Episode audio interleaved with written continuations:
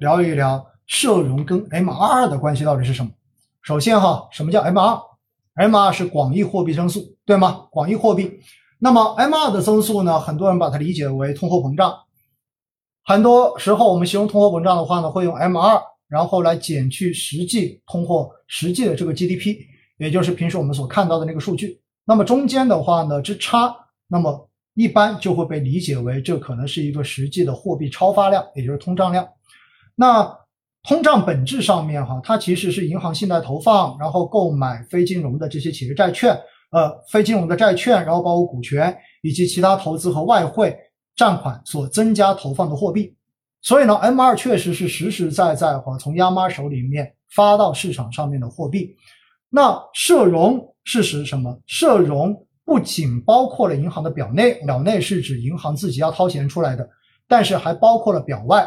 而且表外在整个经济运行中间，它起到的作用是非常重要的。因此，哈社融的这个数据，它的一个增速减去 M 二的增速是很重要的一个观测的指标。大家记住没有？这是我们今天要讲的最后一个专业的一个指标，就是 M 二的增速减去呃社融的增速减去 M 二的增速。这个值的话呢，往往意味着。我们可以去理解为什么？理解为债市的一个指标，啥意思？我们想想看哈，因为社融仅仅指表内的增速，对吗？而 M 二实际上的话呢，相对而言是更大的这种范围之内的货币的这种投放跟派生。呃，说反了哈，应该是社融是更广的这一个金融或金融支持到实体的这个数据。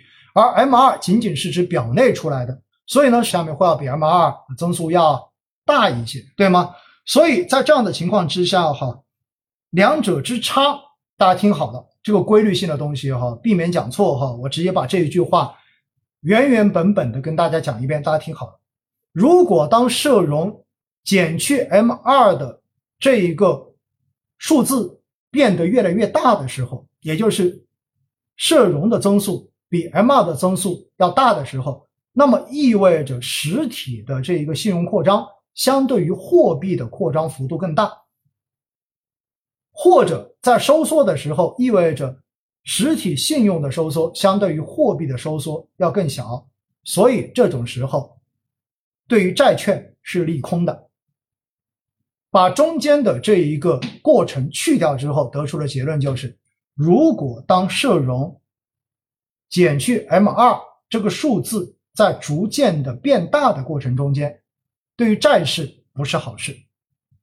反过头来，融与 M 二的差值在逐步的变小的时候，那么这个时候意味着实体经济说白了就是大家对于融资的需求在下降，因此在这种时候。广义的流动性相对而言会变得相对充裕一些，因为没有那么多的人需要钱，那么这种时候利率就会下降，所以债市就会上涨。这一个定律大家记住了没有？社融增速与 M2 的增速，如果它之间的差在逐渐的走扩、逐渐的变大的时候，那么意味着实体融资的需求比较强。所以这个时候，一般市场利率往下的可能性不大。对于债市来讲的话，算是利空；对于股市相对而言是利好，因为意味着实体需要钱，未来经济复苏的可能性比较大。而如果当社融减去 M 二的值在越变越小的话，那么一扩张的速度其实是超过了实体需要钱的速度。所以在这种情况之下，流动性会比较宽松。所以。利率会降下来，而债市就会更有利一些，就会往上涨。所以这是一个非常有用的指标啊，就是关于社融跟 M2 的走扩。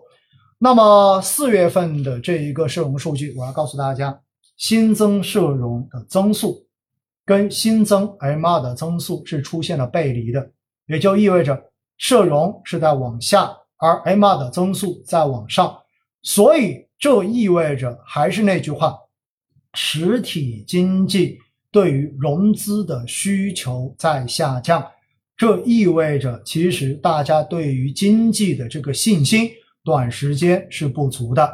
因此，在这样的情况之下，M2 为什么会很高呢？一个原因是因为四月份以来，国内实施了大规模的留抵退税的政策，也就意味着超过一万亿的这个留抵退税的资金从财政的账户退到了纳税人的账户。所以在这种情况之下呢，财政性的存款增量变少，但是都转为了居民和企业的存款，所以会被计入到 M2 里面。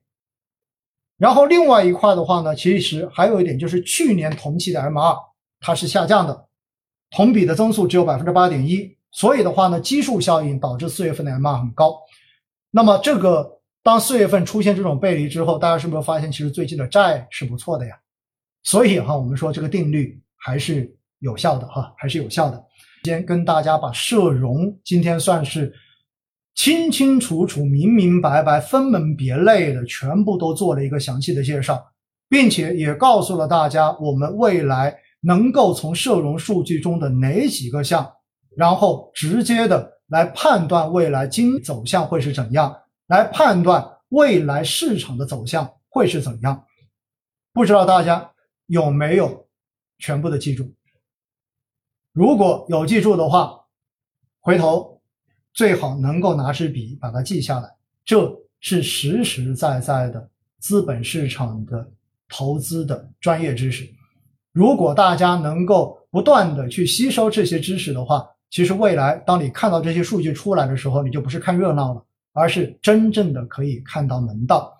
所以呢，现在哈，随着现疫情的边际缓解，然后各地复工复产的这种推进，那我们也相信呢。其实可以有效的去改善大家的预期，同时也包括这种政策发力的不断的向前推进，也会让大家对于政策未来的这一种预期产生更高的这种期望。因此呢，我们有理由相信哈，等到下个月月中出台五月份的市容数据的时候，应该同四月份要好很多。